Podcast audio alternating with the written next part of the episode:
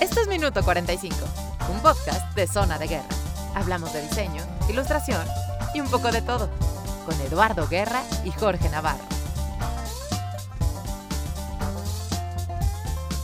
Y ahí está, bienvenidos. Es 13 de enero de 2019 en la Ciudad de México. Esto es Minuto 45 en su episodio 11. Saludos a ti que nos estás escuchando y que tienes la amabilidad de volver a encontrarte con nosotros. Saludo eh, y le doy un saludo de feliz año. eh, de forma personal, porque el día 31 de diciembre sí lo saludé. A Jorge Navarro. Lalo, buen día. ¿Cómo estás, George? Bien, Qué bueno. ¿Cómo Bien, te bien. trató en las fiestas de fin de año? eh, íntimo ambiente familiar, todo bonito, agradable, bien, Qué bueno. bien, bien. ¿Y le entraste mucho a la comida y a la bebida? Pues tú juzgarás bien por esta panzota que la verdad sí estoy padeciendo la rosca y sigo comiendo rosca. Todavía me regalaron un el martes. Híjole, sí, es, es este. Este Sí. mes es, es difícil porque tienes que. Tienes que mantener... freno a una actividad de estar come, come, come, come y de repente, pum. Sí, pero hay Sí, que de dejar tajo. espacio para los tamales. Y además, ¿no? Pero sí, de cortarlo de tajo sí es difícil. Porque además en el Inter también está el fútbol americano y todos los fines de semana es de botana y cerveza. Pues Eh, bueno, es una actividad que no para, ¿eh? Para los que les gusta el americano, ¿verdad? A mí solo me gusta comer. Ya me voy. Es que no entiendo, no entiendo el americano. Jamás lo he entendido y pido una disculpa por eso. Si quieres hacemos después Soy ignorante en el asunto. fútbol americano. No te preocupes, yo todavía sigo preguntando parte de las reglas, ¿eh? El día que se me ocurrió preguntar en una reunión precisamente con Sandra, que fue la que vino la semana, la invitada. semana, ¿eh? La, Sí, la bueno, invitada hace 15 anterior. días, Sí. con Sandy y con Arturo, se me ocurrió preguntar, y te estoy hablando del año 2003, 2002, por ahí, se me ocurrió preguntar, bueno, ya, ¿qué es un primero y diez? la risa de nuestro invitado ya lo dijo todo. Ya me voy otra vez. Bueno, está bien, hombre. ¿Cuántos tazones van? ¿53? Este es Eh, el. Sí, ¿no? 53, sí. Sí, pues ahí está. Ve, hay 53 tazones. Todavía tienes chance para aprender. Eh, bueno, y por lo menos, porque van bien los jefes de Kansas, ¿eh? Que le mando un saludo a toda mi familia de Kansas, a mi tía Tere, a mi tío Gabriel, a Jorge y a Sandra, que ojalá estén, uno, escuchando este programa, y dos, estén al pendiente de cómo van los jefes de Kansas. Mi hermana una vez se coló un juego de los jefes de Kansas allá en, en el estadio en, en Kansas City. Mira, esa es Sí, suerte una- de. Antes de que ganaran era muy fácil hacer eso. Bueno, ya que se incorpora en la conversación, quiero darle la bienvenida a nuestro gran amigo Eric Estrada. Sí, Saludos, sí, Kansas. enorme. enorme. al borracho 666, al mezclilla guarra o al carnicero del cine, como ustedes prefieran llamarlo. Depende, muchas gracias. Depende por- del escenario donde lo coloques. Sí, depende que- a qué hora del día me llame. Mil gracias por la invitación, de verdad, de verdad. Este, desde que me dijeron que había chance de que yo pudiera venir, estaba yo así como tratando de apartar el tiempo y pues aquí estamos, se me hizo. Entonces, mil gracias, mil felicidades por el proyecto. Creo que son cosas que hay que hacer por las razones que tú me explicabas y porque si algo necesitamos ahora en, en- en este mundo es platicar y comunicarnos e intercambiar ideas. Entonces, si es con amigos, mejor. Pues aquí estoy con todo el gusto del mundo. No sabes qué gusto me da que estés aquí. Muchas gracias. Bueno, antes de empezar, eh, A Jorge no, porque no dijo nada, pero platicamos tú y yo. o, viene de- o viene dormido o no quería no, venir. no vengo. no, no quería venir. Eso jamás hubiera sucedido. Estoy frente a dos de mis grandes, grandes, grandes. Y tengo muchas anécdotas que al ratito voy a. Ok, yo digo lo mismo. A estoy, sacar. estoy al lado de dos muy Sí. grandes amigos, sí. pues ya no estoy al lado porque en uno no tengo a nadie, pero Suéltala. hacia allá. Bueno, pero estás viendo de frente otro a mi izquierda. Hombre, la gente no sabe cómo estamos sentados. Deja que se imaginen las Estamos cosas. como los escandalosos uno arriba del otro. Muy bien, quiero darle las gracias a Fernando Martínez que nos está apoyando aquí con la grabación de BMP Black Media Productions. Bueno, la canción de inicio se llama All is Good in the Wood de Audioblogs. Esa canción tan alegre que le gusta tanto a George. Eric no la ha escuchado, pero en cuanto la escuche, la escuchará, será fan. Exactamente. Y darle las gracias a toda la gente que eh, me ha hecho favor de comentarme algo, darme alguna felicitación, alguna palmada en la espalda, algún empujón, algún consejo, etcétera, etcétera. De manera particular a Rafael Carrera que me escribió y me dijo que nos escucha. Rafa Carrera es amigo mío de la preparatoria. Bueno, y si voy más para atrás es amigo mío desde la primaria. Eh, ¿Y Y más, más? para atrás desde el kinder. Más para atrás estuvimos en los cuneros juntos. No, pues ya. Como Invítalo. En, como en Roma. Saludos, Rafa Carrera. Eh, nos escuchan desde Venezuela. ¿Ah, sí? Sí, tengo una amiga que se llama Ana, que, este, que nos escucha desde allá. Ok, saludos. Entonces, mandarle un saludo a este. A Maduro. ¿Eo? A Maduro. No, hombre, no, ni se lo menciones. Está bien. ¿Y qué hace allá entonces? Este, ahí vive. Ahí vive. Bueno, Hay aquí gente- estamos. Hay gente que, bueno, o sea, no, Sí. no todo se puede en la vida. Sí, no, exactamente. este, no ha Salud tenido la oportunidad de, de poder emigrar. Y luego toca quedarte, o sea, en situaciones así, luego para arreglar las cosas también toca quedarte donde estés. Hay gente a, la que le toca salir, hay Sí. gente a la que le toca quedarse, y pues, así como ella habrá muchos, y así como habrá ya muchos que además sí están de acuerdo con lo que está pasando. Justo por eso digo que intercambiar ideas y platicar es lo que nos hace falta. Habrá gente que esté de acuerdo dentro de Venezuela con lo que está pasando en Venezuela, a lo mejor, y ahí están. Hay gente que no está de acuerdo y ahí están, o porque quieren o porque les toca, pero si esas ideas empiezan a platicarse, creo que podemos arreglar las cosas tarde o temprano. Creo yo. Sí, Sabio estoy de como acuerdo. siempre.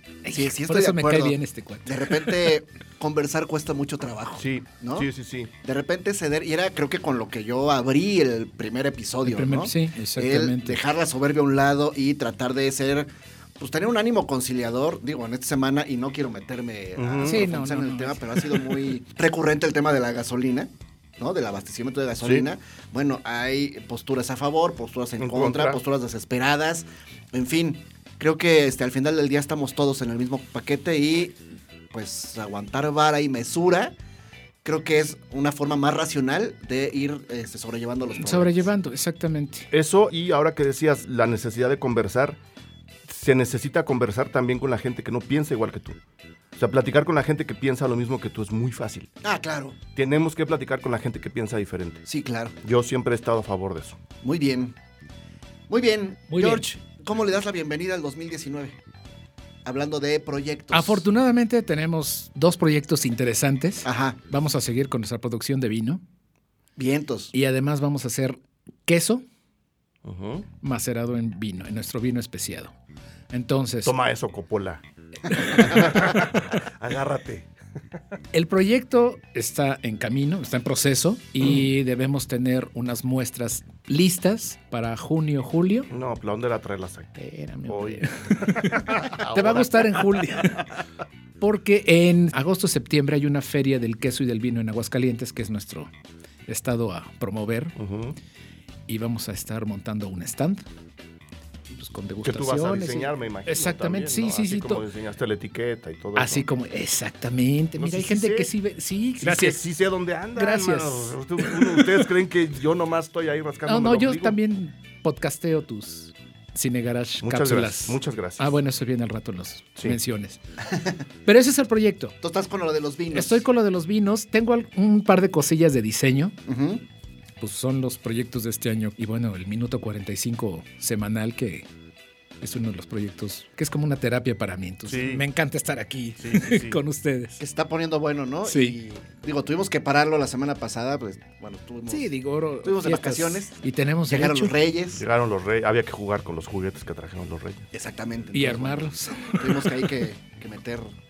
También mandarle un saludo a Arturo Palavicini. Me reencontré con él, hacía muchísimos años que no lo veía, entonces le mando un saludo con mucho cariño. Y también me comentó que lo estaba escuchando, ¿no? Y me dijo que muchas felicidades y que iba bien y no sé qué. ¿no? Pues vamos bueno, bien. Pues ahí estamos. Eh, yo también arranqué ya con cotizaciones el 2019. Ya me pidieron este, algunas caricaturas para folletería promocional del Cedros, que es la escuela donde va mi sobrino. No, y menos mal, pensé que te habían pedido otra vez la de TV Azteca. No, de TV Azteca hace mucho no me piden nada. Ojalá todos nuestros amigos que estén ahí, pues acuérdense. Acuérdense. Acuérdense que hay amigos emprendigentes. Acuérdense de quién levantó esa empresa. Exactamente. Bueno, cuando tuve la, la idea de hacer podcast, hace rato decía Eric que es- son cosas que se tienen que hacer. Hace muchos años, cuando estábamos eh, en una agencia que se llama Mods Comunicación, eh, Eric iba a grabar algunos programas allá de 24 por segundo, Sí, que me aclarabas sí. este, la última vez que conversamos del tema. Cuando la revista existía.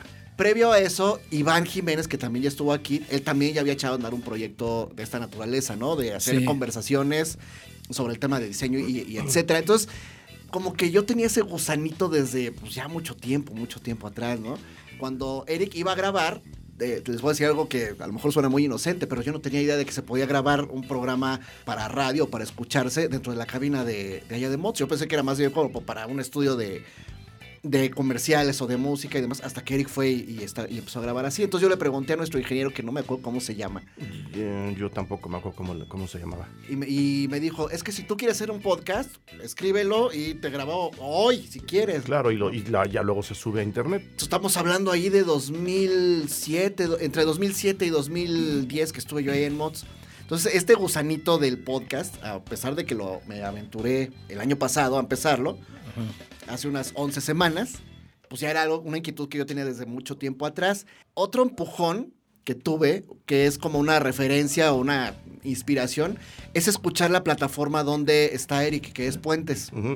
Eh, resulta que Eric, eh, pues hace su programa ya como Cine Garage desde hace cuánto. Pues desde que empezó Puentes, cuatro años y poquito más. Ya se llamaba, eh, ¿era Cine Garage antes de Puentes? Era Cine Garage con la página. Ok, O sea, la página de cine que yo abrí junto con Joaquín Rodríguez cuando se cerró 24 por segundo, eh, se ha llamado Cine Garage desde entonces, que está a punto de cumplir nueve años, me parece.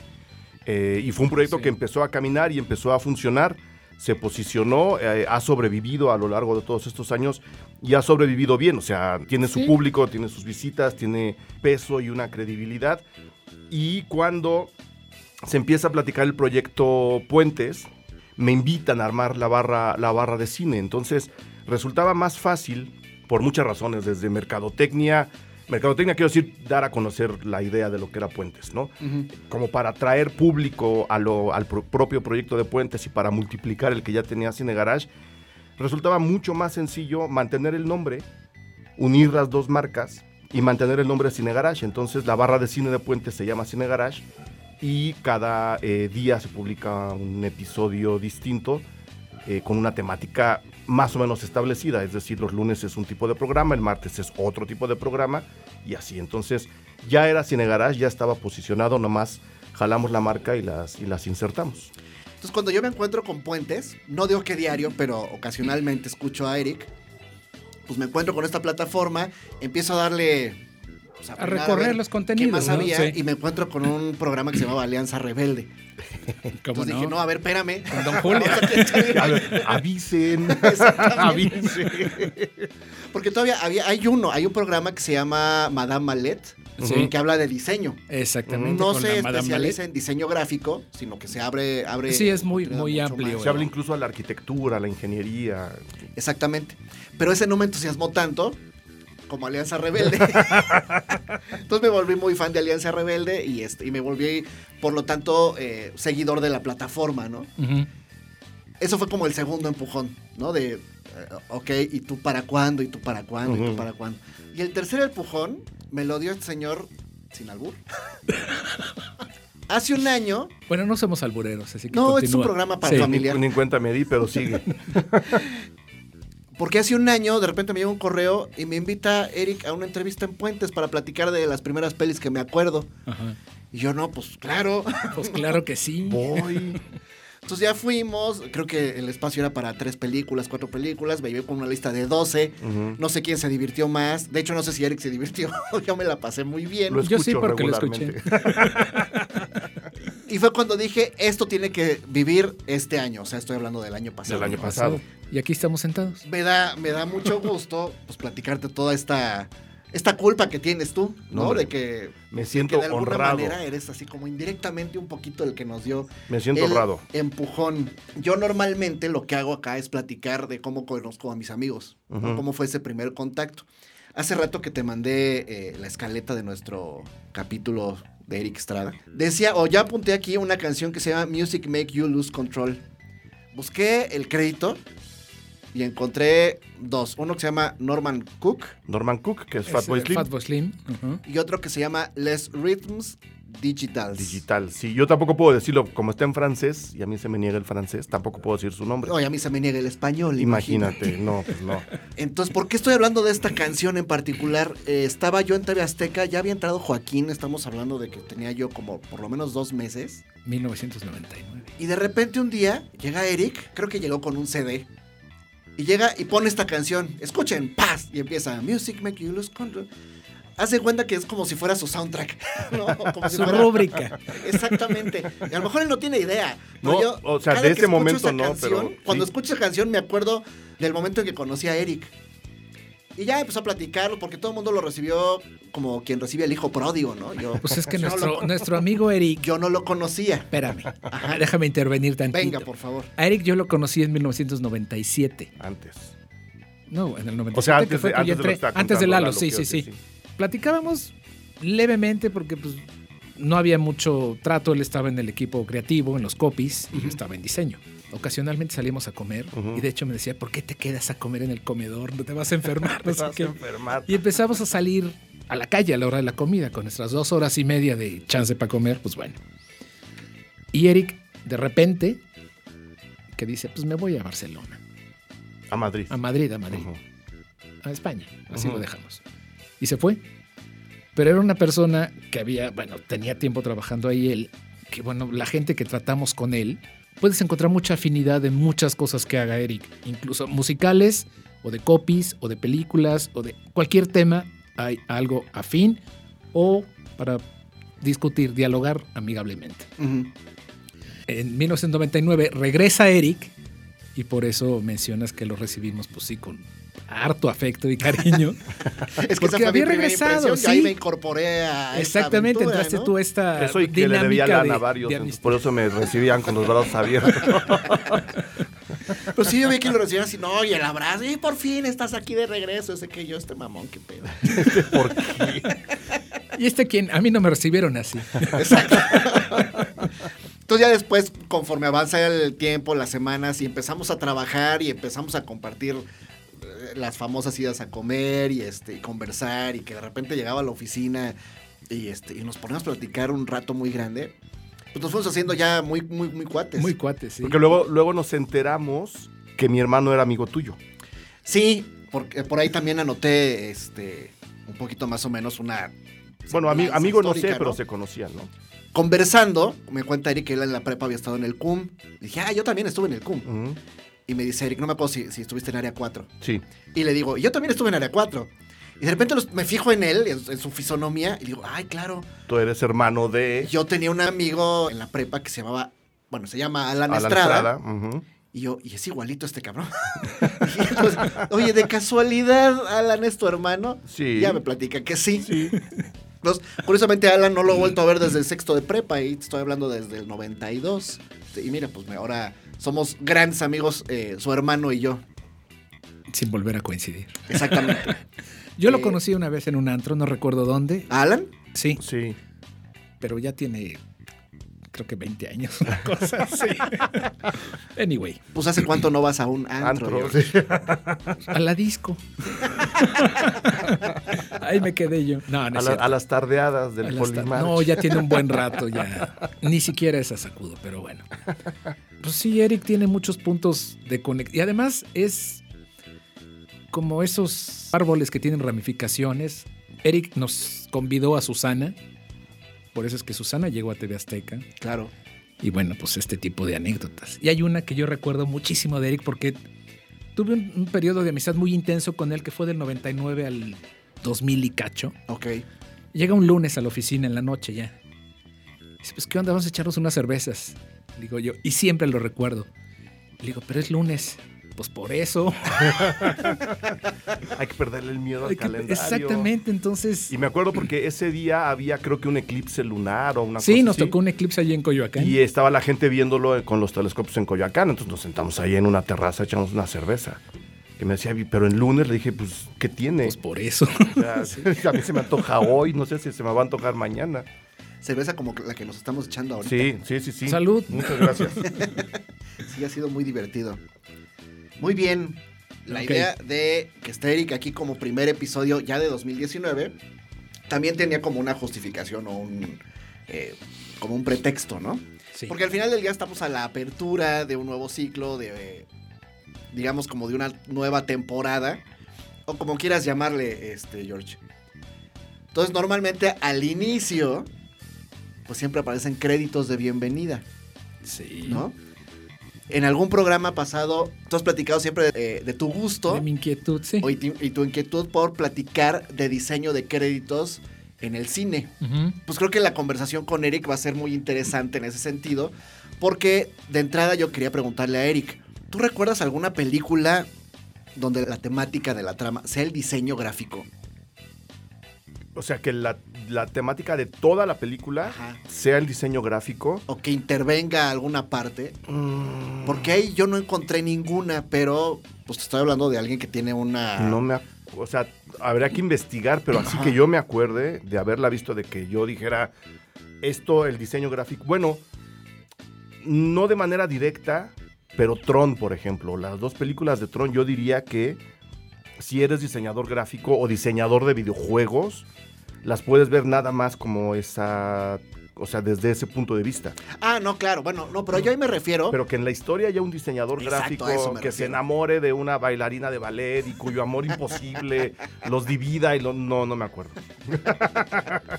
Seguro hay. Que se las vea negras porque llegó el cliente y le dijo con algunas directrices. y Ya no tengo "No". tinta china, no, es que ya no se fabrica, es que necesitamos, no, no me acuerdo. Bueno, de ilustradores y de pintores sí ha habido muchas Sí, de eso sí, de eso sí. No, sobre todo las biográficas. Ajá. Habría que checar, pero que el tema sea así, el diseño gráfico, no me acuerdo ahora. Tenga, déjate lo investigo. Ahora, como disciplina de comunicación que se suma al cine, creo que ahí sí hay muchas áreas donde el diseño interviene, ¿no? De entrada, de entrada y antes, no sé si, si antes de los créditos o a la par o como quieran verlo, creo que en el cartel Ujú. está muy presente la parte de diseño. Sí, y cuando se hace mal le va muy mal a la película en consecuencia. Pero sí, yo creo que el, el diseño gráfico es el vehículo a través del cual la gente tiene el primer contacto con una película. Ya sea, como dices, porque ve el cartel o en los parabuses, o en el cine, o en la tele, o porque es lo primero que ves de una película, los créditos iniciales. Cualquiera de las dos cosas, Ujú. tu primer acercamiento a una película como espectador común y corriente siempre va a ser a través del diseño gráfico. Que hay un póster que te comunique un poco el espíritu, la idea de lo que vas a ver. Y luego unos créditos que idealmente, porque no, eso sí no siempre pasa, idealmente te vayan metiendo en la atmósfera y en la idea de lo que la película te va, te va a contar. Cuando les vale, pues ya sabes, ¿no? Un cartel verde con letras amarillas y este, ¿no? La vida de Pinocho. Sí, el- porque hay muchos carteles que son muy similares en composición. Porque Sí. eh, pues, e- eso es un efecto de mercado. Cuando a una película le va bien con cierto cartel, creen que la gente es tonta y que va a asociar la película que van a ver después con la que vieron antes que ya les gustó. Es como decirle a la gente, mira, te va a volver a gustar Ajá. porque se parece a esta película se parece a esta otra, aunque no sea, aunque no sea cierto. Entonces hacen los carteles muy parecidos unas películas de las otras para influir en la gente y hacerles ir al cine porque ya saben que les va a gustar la película, lo cual a mí se me hace una falta de respeto absoluto. Una película tiene que tener su propia personalidad, comenzando con el cartel de cine, ¿no? Con el póster. ¿Recuerdas algún cartel que te guste a ti en particular? Muchos, o sea, de hecho, hablando de las primeras películas que uno, que uno vio, que fue el programa que hicimos aquella vez, a mí el cartel de tiburón me sigue pareciendo alucinante. Ah, está padre. ¿no? Es, es la la- el nombre de la película y los dos elementos con los que empieza la historia y el elemento que te va a llevar del principio al fin, que es el tiburón, todo en la película. Con la idea de que es un tiburón monstruoso, grande, que come gente, en un cartel que no tiene movimiento ni mayor información, quiero decir, literaria, ¿no? Todo es imagen y todo es colores. Toda la película es de esos colores. A mí se me hace un gran, gran, gran acierto. El cartel de Vértigo de, de la película de Alfred Hitchcock, Ajá. que son los que le diseñaba Saul Bass. Saul Bass, el- sí, el- perfecto, el- sí, sí, sí. el diseñador gráfico, que luego hizo también los créditos de Psicosis, o sea, él estaba como de los dos lados, hacía el póster y hacía los créditos de la película. Esa, ese póster me hace, se me hace también, bueno, todos los de él, ¿no? Sí, Todos los- Saúl Bass todos tiene- Los carteles de Saúl Bass se me hacen muy, muy buenos. Tiene un gran trabajo y bueno, vamos a, a poner algunos vínculos en la página. Tiene un gran este, trabajo como diseñador de carteles y también diseñador de créditos, porque en el cine tenemos dos aspectos. El cine en sus orígenes solo tenía imágenes fijas, blanco y negro. Entonces los créditos se hacían casi arrotulados a mano, se tomaba con sí. cartoncito y se tomaba la foto. Pero eh, la primera película que recuerdo que tuvo un cartel per se, bueno, muy conocido fue Metrópolis. Incluso le diseñaron una tipografía específica Sí. y tiene una fuerza. Está logrado a dos tintas, bueno, blanco, dorado, amarillo y el negro, alto contraste. Y bueno, a raíz de eso, este, pues se han ido evolucionando mucho. No solo los pósters de, de las películas, sino los créditos de animación, los créditos animados de las películas. Cierto. Entonces, tengo una lista que quiero, pues nada más comentar, Yo también, profe. para si están de acuerdo. Eh, Nada más para, na- para redondear, Sí. porque creo que sí es importante decirlo y que se vea o que se valore desde ahí la importancia de hacer un buen cartel y unos buenos créditos. Todo lo que contó George de Metrópolis eh, se hace porque la película en sí era parte de un movimiento artístico más grande, que era el expresionismo alemán. ajá. En conjunto, que nos podemos ir, a- podemos hablar de teatro, de grabados, de pinturas. Siendo esta película parte de ese movimiento, requería un apoyo mayor para darle personalidad y venderla como lo que es una obra de arte, una propuesta artística. En consecuencia, el cartel debía, debía tener Sí, claro, personalidad. todos los elementos que la rodeaban tendrían que ir remando en Claro. el mismo sentido, ¿no? Entonces, por eso se le hace un cartel tan emblemático y tan... No solo el cartel, las escenografías. Las escenografías, ¿no? sí. Todo en la película. Exactamente. Muy bien, antes de que lista, George, rebasamos un poquito el, Venga. el tiempo, entonces vámonos a, a la Al pausa. corte. A la pausa de los dos minutos, porque este es un minuto, no es un minuto 45 de fútbol soccer, es un minuto de 45 de fútbol americano. Sí, por favor. Entonces vámonos a la pausa de los dos minutos y ahorita regresamos.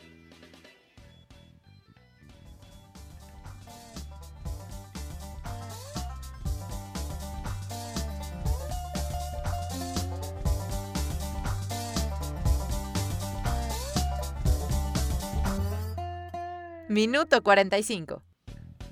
Perfecto, está muy buena la conversación con Eric. Nos quedamos, George, que vas a dar tu lista Que de... tengo unos... Parte de la información que tengo, más bien las fuentes, los voy a citar de una vez. Son de una tesis de un profesor de Valencia que se llama Ricard Huerta, que es el director del Instituto Universitario de Creatividad e Innovaciones Educativas. La lista de películas eh, con créditos animados. Tenemos a El hombre del brazo de oro, que el diseño es de Saúl Vaz. Ujú. Luego Vértigo, también de Saúl Bass. Desde Rusia con Amor, el diseño es de Robert Brown John. Luego Charada, de Maurice Binder, que también hacía créditos para las películas de Bond, de James Bond. De James Bond, que también son... Dijiste intencionalmente Bond, de James Bond, Bond, de de James James Bond. Bond, Bond. claro. si no, no. No del papel. Y es un ícono. Esas frasecitas se, se vuelven icónicas. No, como, el, como la entrada misma. O sea, la entradas, las entradas de las películas de James Bond son iguales, entre comillas, pero cada una tiene su personalidad. Exactamente. Bueno, el siguiente en la lista es La Pantera Rosa. Sí. Uh, soy fan. Que, eh, bueno, el diseñador es esta compañía que todos veíamos en las caricaturas, la de, de Patty Freeling Enterprise. El caso de Thomas Crown, el diseñador es Pablo Ferro. Barbarella, el diseñador es Maurice Binder también. Y Seven, que es una película que Seven, creo que sí. muchos vimos. El diseñador es Kyle Cooper. Y hay otra película, bueno, la última de esta, no, no, la penúltima de esta lista es Bienvenidos a Zombieland. Y el diseñador es Ben Conrad. Y bueno, este Watchmen, el diseñador es Garson Yu. Entonces, em, pues la mayoría de estas películas son 60, 70. No había tantos recursos técnicos. Pero el avance que ha tenido eh, la presentación de la película, incluso los créditos finales, también tienen su, Ujú. su jiribilla. Entonces, digo, muchos de nosotros, y bueno, ya por otras cuestiones, nos quedamos al final, eh, por cuestiones de diseño, nos quedamos a ver el final de los créditos, Cierto. donde puedes ver incluso escenas adicionales o bla, bla, bla. Pero hay, este, sobre todo en las de Pixar y estas cuestiones, hay interacción mucho de la tipografía. A mí me con encanta la, escenas de la, de la escena película. de créditos de salida de Los Increíbles. Los créditos de Los Increíbles es- están entre los más notables. Ajá. Ahora, y pregunta que no investigué, lo siento. ¿Recordamos algún crédito animado en películas mexicanas? Los créditos de todas estas películas de este El Infierno tenían Mm, créditos todo el interesantes. poder, ¿no? Todo el poder, o sea, sí, sí hay, sí, Sí. hay Todo diseñadores. el poder, trabajando. el cartel de hecho lo había hecho Trino. Trino, sí. O sea, sí hay. Pero sí no sé hay, si, no este, recuerdo si los créditos eran animados. Yo no recuerdo si los eran cartel. animados, pero pues de ahí nos podemos ir hasta la película del Santos, nomás para hablar de lo que hacen Gis y Trino o Trino solo, pero, pero no, sí hay diseño, di- sí hay diseño de créditos eh, y sí hay diseño de carteles, pero obviamente son películas diferentes, tienen una personalidad diferente, pero sí hay departamentos enteros trabajando detrás, tanto de los pósters como De los como de los créditos. Entonces, Sí. este, y ah, otra cosa, el crédito es, va mucho más allá de diseñar la fuente tipográfica. O sea, tienes que también pensar qué imagen va a empatar con qué palabra o con qué nombre, ¿no? Y eso toma también un proceso de postproducción en donde se involucran incluso otros departamentos de la otros propia película. Entonces, para este, perdón, per- perdón que te interrumpa. Para este ejemplo que mencionas, hay los créditos de la película La habitación del pánico, Ujú. de Panic Room. La tipografía escogida, seleccionada, está. el- las tomas son ah, foto urbana, bueno, tomas urbanas, pero la tipografía que escogen empata perfectamente bien con la arquitectura de los edificios. Incluso a esta tipografía le, le, pues, le trabajan o le meten efectos de, de sombra y entonces pues tiene que es un ejemplo nada más para lo que estás sí, sí, se hace todo, bueno, es- idealmente. es, todo un análisis Exacto. porque tampoco es cierto que crear créditos para lo que sea o concebir el diseño no es algo instantáneo ni mágico. Entonces lleva mucho trabajo de bocetaje y bueno, hay que entender el concepto de la película incluso para saber qué tipografía le queda. Claro. Y mi ejemplo más recurrente para este tipo de cosas es, no vas a escribir el nombre de un taller de cromado con una tipografía manuscrita, porque no le queda. Entonces la tipo sí tiene un carácter que los diseñadores que se involucran en el cine entienden bien estas características y O, de- saben o deberían. o deberían. y bueno, pues saben cómo, pues cómo familiarizarlos y, y meterse en el... Y, y- y tiene que ver con detalles tan insignificantes en apariencia como el saber si tus palabras, tus títulos se van a ir en disolvencia o en corte directo. Ah, ese ya es término técnico. Que es, donde sí. ya, que es donde ya empiezas, eh, te digo, a empatar con otros departamentos. Es decir, a ver, vamos a ver los nombres de los protagonistas. ¿El nombre va a desaparecer en corte o en disolvencia? Porque eso también tiene que ver. O sea, sí es un. Es una especialización del diseño gráfico muy, muy interesante, que eh, por supuesto es parte del discurso completo de la, de la película. Si una película tiene malos créditos, simplemente te rompe el esquema.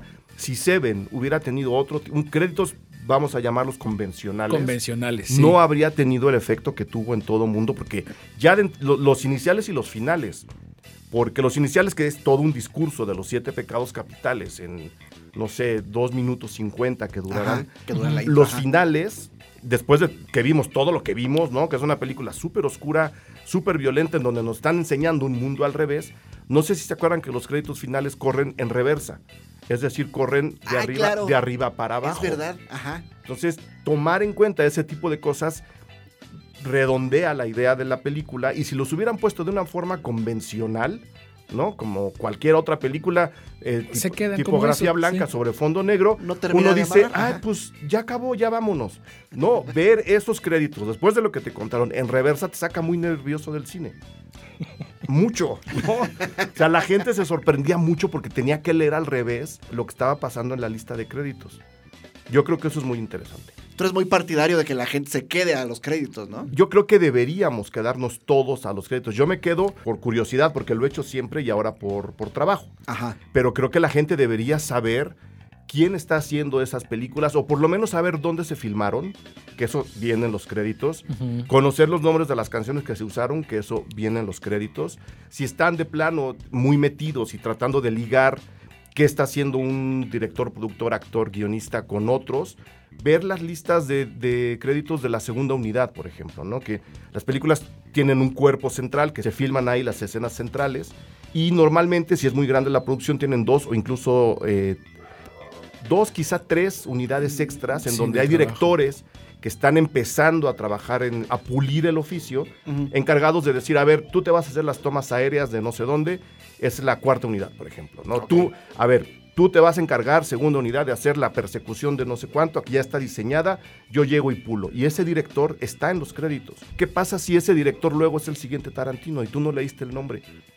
Y ya no sabes qué hizo antes. Exacto, o sea, no, vaya, te privas de ir conociendo la trayectoria Claro, de, de mucha gente. de muchas personas. escenógrafo, o sea, todo ahora que todo el mundo está hablando de la famosa temporada de premios. ¿Cuántos se quedaron a ver el nombre de los fotógrafos que ahora todo el mundo dice, ay, qué bonita película? Ajá, ¿viste su nombre en los créditos? Te aseguro que no. Hay que fijarse, los créditos empiezan a contarte la película desde que se apaga la luz en el cine. Y hay que leerlos, igual hasta el final. La película no termina hasta que no se... Bueno, ahora nos la aprenden antes, pero la película no termina hasta que la pantalla se apaga. Sí, hasta que Ahí se va está, blanco. toda esa gente trabajó en la película. ¿Y por qué a la gente no le, no le interesará? Vaya, hay mucha gente que aprecia la parte estética y se queda a ver los créditos. Hay quien está también motivado porque al final de los créditos tienes ahí como un huevo de Pascua, ¿no? Sí. Pero ¿por qué la gente no se quedará a los créditos? Porque no, porque no nos han enseñado a hacerlo. Porque se cree que la película es. De hecho, hay, hay, hay cosas, hay situaciones peores. La gente normalmente habla en las películas cuando los personajes no están hablando. Porque creen que no está pasando nada. ¿no? O sea, Entonces, ¿Te la refieres literal? En el cine se ponen a Sí, sí, sí. Tú ve, ve un día una película de adultos en donde la, los, los personajes de repente se callen dos minutos, alguien va a empezar a hablar en el cine porque creen que no está pasando nada, que solo pasan cosas cuando los personajes hablan. Me ha pasado muy seguido. Me ha pasado en cursos de apreciación cinematográfica. digas. Sí. Que tú estás enseñando una película y en un momento en donde las acciones no tienen palabras, los chavos se ponen a platicar. Y tú te volteas así de... Pasó... Yo prendo la luz, ¿no? Yo prendo, la- lanzo la, la pistola esa de toques y... No, eh, nos tienen que enseñar a ver también esa parte de las películas. O sea, nadie lo aprende solo. Tenemos que tomar conciencia, tiene que haber gente que enseña a las, a las personas a leer los créditos y a leer las películas. Son apreciaciones. Y ahorita que dices que nos tienen que enseñar o nos tendrían que enseñar, y acabas de mencionar en cursos de apreciación cinematográfica, tú has tenido también a la par de tu, eh, de tu carrera como crítico de cine, ¿has tenido también a la par ex- experiencias en la docencia? Sí, claro. Sí, cómo no. ¿Y De hecho, tal? de hecho, tu esposa, Lucero, eh, me invitó a dar clases a la, a la WIC. Ajá. Justo cuando venía yo regresando de estudiar, que ni estudié, pero venía yo regresando de, de España. Ajá. Me ofreció dar clases en la WIC y pues es, es muy satisfactorio. Es muy interesante ver películas que al mismo tiempo tú heredaste, o sea, ver películas viejas, por decirlo así, Ajá. a través de los ojos de gente que es más joven que tú. Cuando empecé a dar clases en la WIC, pues esa diferencia de edad no era tan grande. Estaba, estaba yo muy cerca de la edad de, de los alumnos que ya estaban en séptimo, octavo. Sí, créeme que se siente feo cuando ya eres más grande que los papás de tus alumnos. cosa que me está pasando ahora. No, pero es padre. O sea, dar, dar clases es muy, muy interesante. Eh, a mí me gustó mucho, lo, lo- lo disfruté y lo volvería a hacer sin ningún problema. Lo tuve que dejar justo por el proyecto de, de Cine Garage Puentes. Ajá. que me, me demanda mucho, mucho trabajo y de alguna forma me ayuda también a perfeccionar mi propio mi propia profesión. Ajá. Si en algún momento me invitan a dar clases otra vez, ya tengo un enfoque distinto de mi carrera, entonces ya podría ofrecerle cosas distintas a los chavos. Cuando das este tipo de cosas de manera muy regular, te estancas, te atoras y empiezas a repetir lo mismo siempre, siempre, siempre. Ya me estaba pasando. Entonces, ahora, en esta pausa que tomé de la docencia, ya tengo un enfoque distinto de mi carrera, de, de lo que hago, de cómo veo las películas, del cine mismo y de la comunicación. Ya podría darle algo más fresco a la gente que tenga la desgracia de tomar clases conmigo. ¿Qué, qué instituciones ubicas en México que den la licenciatura de cine? Eh, pues bueno, está el, el Centro Universitario de Estudios Cinematográficos, El famoso CUEC. el famosísimo CUEC, está el CCC, el Centro de Capacitación Cinematográfica. Eh, creo que la Universidad del Claustro de Sor Juana tiene licenciatura en cine, la Ibero tiene, este Centro tiene, o sea, sí hay escuelas para estudiar. En la Universidad de Guadalajara también se puede estudiar cine. ¿Y sabes si en el plan de estudios hay alguna materia que tenga que ver con el diseño gráfico de carteles y de créditos? Que yo sepa, no. Que yo sepa, no. Yo creo que lo que están pensando es que el diseño es quien tiene que acercarse al cine y no el cine al diseño. Por lo menos a nivel carrera. A nivel... este, Carrera. exactamente, a nivel plan de estudios, digamos. Sí, ya, ya a la A hora nivel de... especialización. Sí, porque si alguien está estudiando cine, entiende la importancia de los diseños de, de los créditos y de los carteles, pero, pero no sé si eso amerite una materia o un par de semestres estudiando eso. Yo honestamente lo veo más eh, como a final de cuentas estás también vendiendo un producto, Claro. va más del lado del, del diseño. Decir, a ver, si tú entiendes lo que es un producto y aprendes a diseñar un cartel o un anuncio para un producto, te puedes empatar perfectamente con, con una producción en una película. O sea, no, no sé si amerite un semestre, dos semestres de estudio dentro de la carrera de cine. No lo vería mal, pero les enseñan mil cosas más. No sé en qué momento tendrían que aprenderlo. ¿Qué digo? Pues en, en alguna licenciatura siempre cualquier de este cualquier cosa que de repente se sale de, de lo que uno pensaría que es lo lógico que te enseñen, creo que suma. ¿no? Siempre, Es- sí. Entonces, me parece que si esto está dentro de la película como tal, hablando de los créditos, y como dices tú, es una parte de la promoción de la misma, hablando del cartel, pues creo que ambas disciplinas por lo menos tendrían que verse, si no en un semestre, pues por lo menos en algún diplomado. En algún módulo, ¿no? En algún Quizá- módulo, sí. Obviamente se hace cuando los estudiantes del CCC, por ejemplo, que es con los que tengo más contacto ahora porque vienen a presentar sus cortos a los programas de puentes, obviamente ellos diseñan los créditos para sus cortometrajes y en consecuencia diseñan su, su cartel, pero no te podría decir si estudian algo en particular para saber cómo se hace eso, o es su intuición, o, O es se lo pidieron al cuate. o se lo pidieron, O se a, lo pidieron a un diseñador. que les ayuda y que sabe de eso. O sea, yo, otra, yo honestamente pediría ayuda a un diseñador. Si yo tuviera que hacer un cartel o un- unos créditos de mi película, yo no me aventaría a hacerlo yo. Yo le, le daría ideas y le diría por Es dónde. que exactamente, o sea, tienes que llamar a un diseñador. Quizás dentro de la licenciatura lo que tendría que suceder es una forma de que el ojo del cineasta también tenga ese recurso estético en su cabeza que pueda ser la guía para que alguien eh, le pueda echar la mano a hacer el diseño gráfico como tal. ¿no? Claro. Sea, yo me imagino que las letras van a empezar a caer y las letras van a empezar a formar edificios y en los edificios van a salir los créditos de mis protagonistas, no sé, ¿no? Que se haga un como storyboard a lo mejor de esa secuencia de apertura o de cierre de, la, de créditos en la película y que existe una comunicación más cercana con el diseñador o con Debería. la gente a, auxiliar, mí me, ¿no? a mí me intriga mucho cómo trabajaban Saul Bass y Alfred Hitchcock, por ejemplo. O sea, no me, Sí. no me los imagino discutiendo una secuencia de créditos. Y no me imagino, y no me imagino a. Hitchcock diciéndole a Saul Bass, híjole, no, hazme otra propuesta. Mira, esa concurso, Saúl, esa Ese concurso, Saúl. o Saúl, ya, ya, tengo el, ya tengo el logo de la película. Te lo mando en un Word. Anímamelo. que como en ese momento no había software, seguramente le decía, mira, lo hice a máquina, Sí. te lo voy a mandar para que lo veas. No Sí, sé, no sé cómo trabajaban ellos. La otra cosa es que pues, también estamos hablando de dos genios. Entonces, y conociendo a Hitchcock, yo creo que sabiendo que tenía enfrente un genio, si era de, pues mira, te enseño la película, aquí está el guion, vente al rodaje, así va el asunto, hazme los créditos, confío plenamente en ti. Es lo más cómodo para trabajar cuando Sí, te pues, seguramente había un una- respeto de, de cada parte. pues, para- Que también la otra es, a ver, señor Hitchcock, voy aquí en los créditos, dígame si voy bien o me regreso, ¿no? Que es parte del trabajo profesional. Si te entregan a ti con manos, con, a, a manos libres el diseño de unos créditos, pues sí, es padre y no tienes a nadie atrás de ti, pero creo que parte de la responsabilidad es llamarle al, al Sí, decirle director, cómo "Oye, van este es los el primer avance. sí. Sí, desde luego. Dime si de veras va por aquí o no, ¿no? Que luego pasa que no. que es lo que deberíamos, o muchos hacemos con en cuestiones de diseño.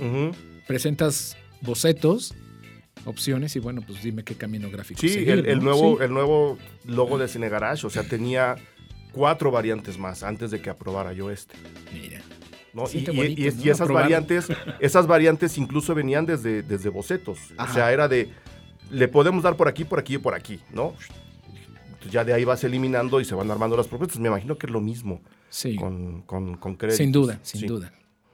¿Cómo ha sido, ahorita que mencionas este acercamiento que tienes con la gente de Burón Negro, no es tu primer acercamiento con personas que trabajan en diseño gráfico? No, pues de entrada ustedes. Sí, Exacto, o sea, nosotros. si nos vamos así como haciendo una remembranza, tu vínculo con el diseño, más allá de la parte de amistad y de relación, ¿cómo ha sido? Has trabajado en una televisora que era TV Azteca y Sí. tenías que trabajar con diseñadores. Y a partir de ahí, A partir de ahí, pues eh, el contacto profesional. O sea, había que diseñar una revista cuando empecé a hacer 24 por segundo, que la, hacía, la hacía Jorge.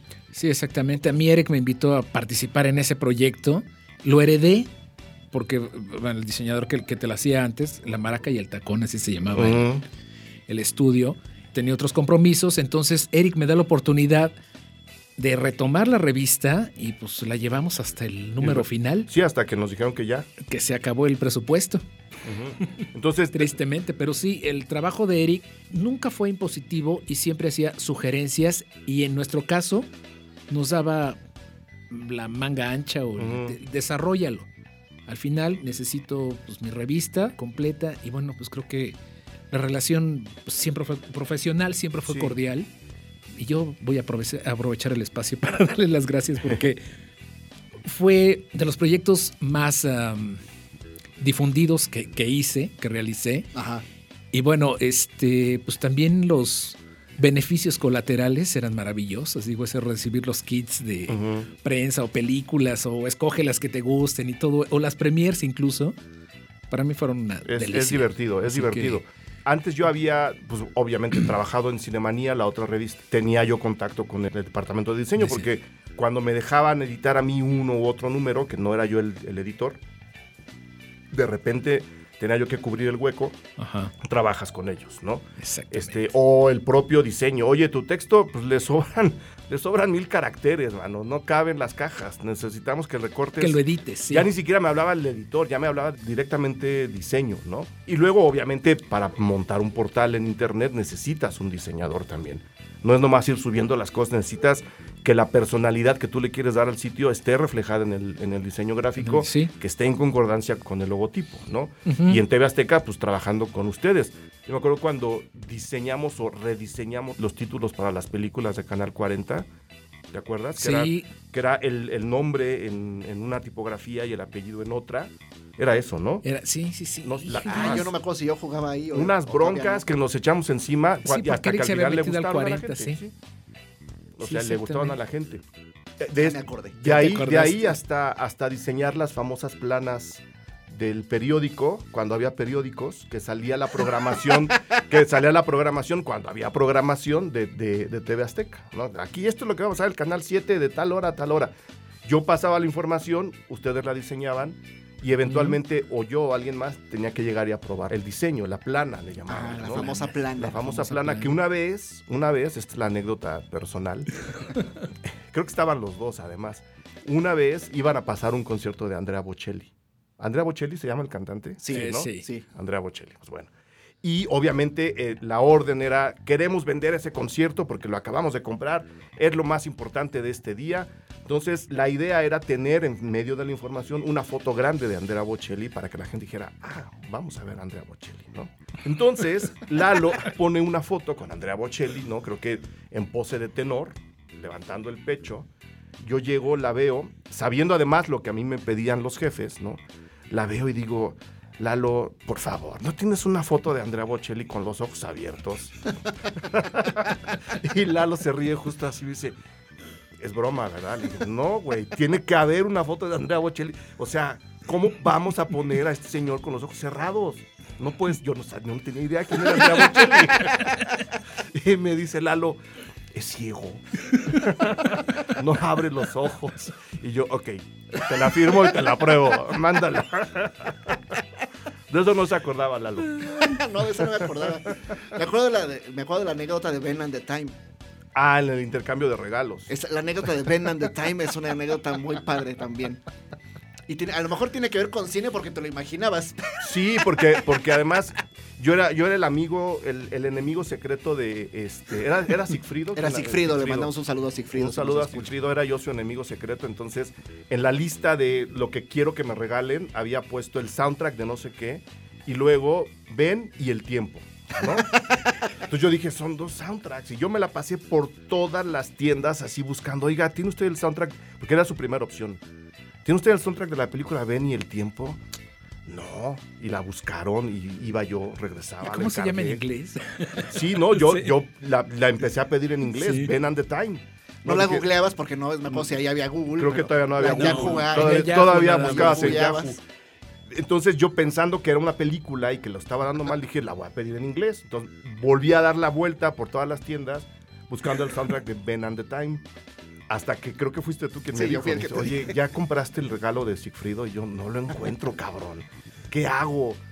Pues a ver qué te pidió. Ah, pero pues dale este, no lo encuentro. Benny, el cantante, tiene un disco que se llama El Tiempo. Ve y pídelo y cómpralo, que es lo que él quiere oír.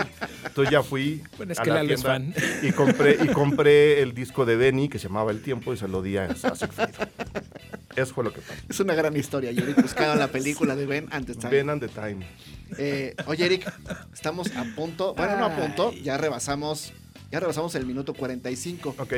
Te cuento por qué se llama este programa Minuto 45. La analogía es, tú sabes, ah, de hecho yo tengo la experiencia, a Eric no le gusta el fútbol soccer, pero yo me lo Venga. llevé una vez a ver a los Pumas. Sí.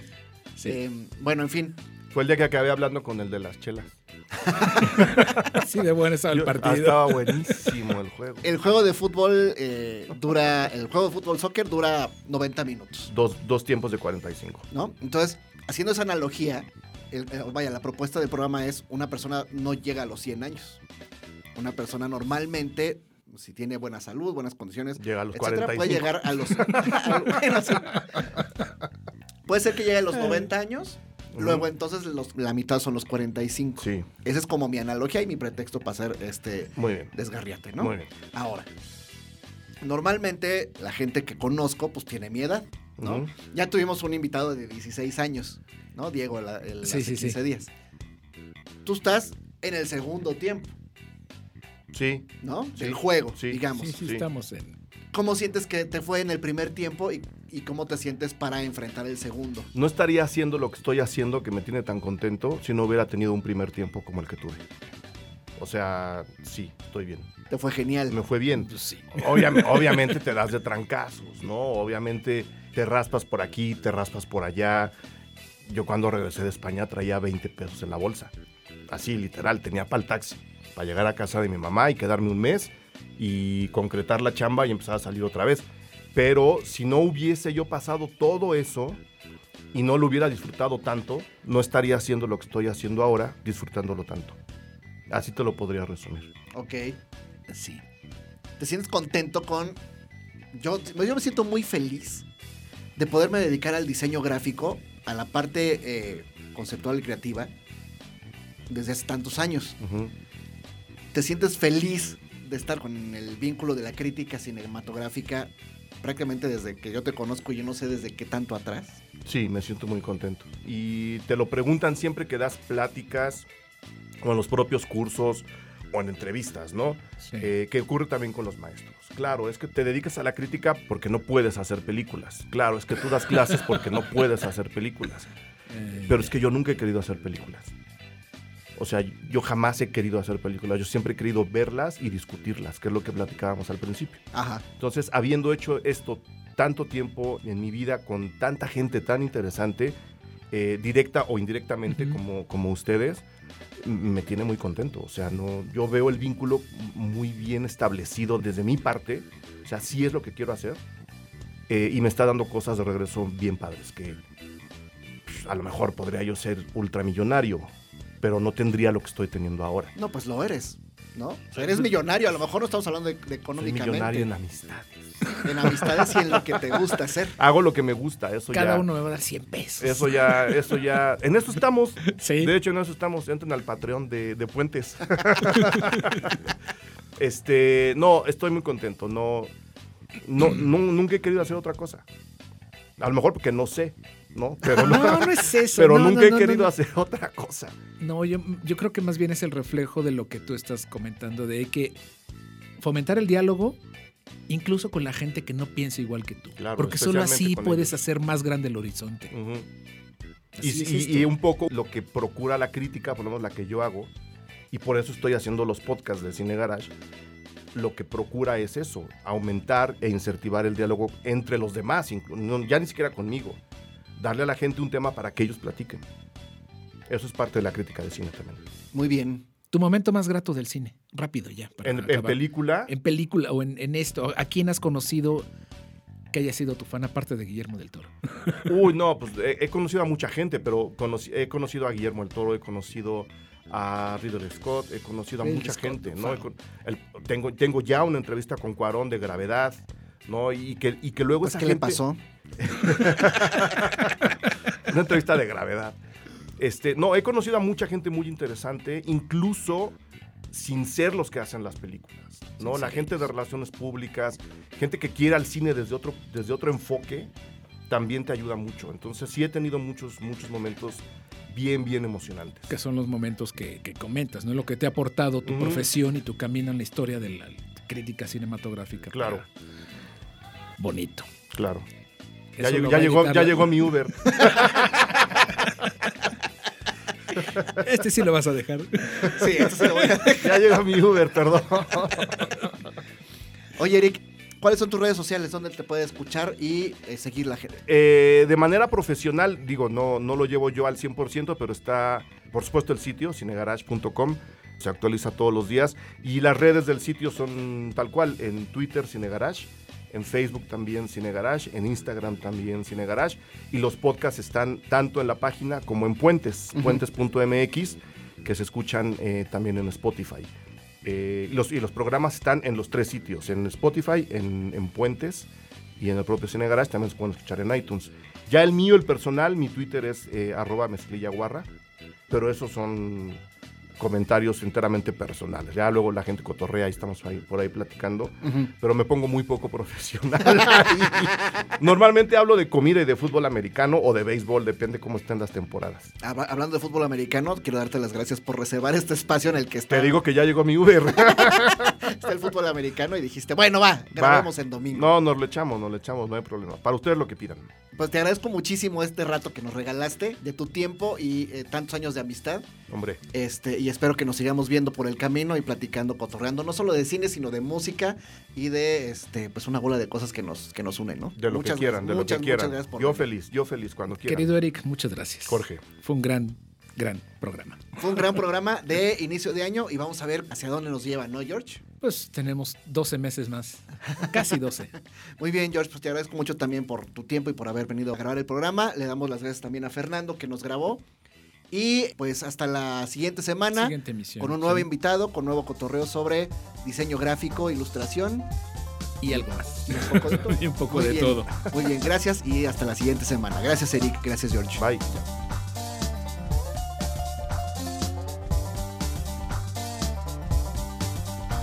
Esto fue Minuto 45. Gracias por acompañarnos.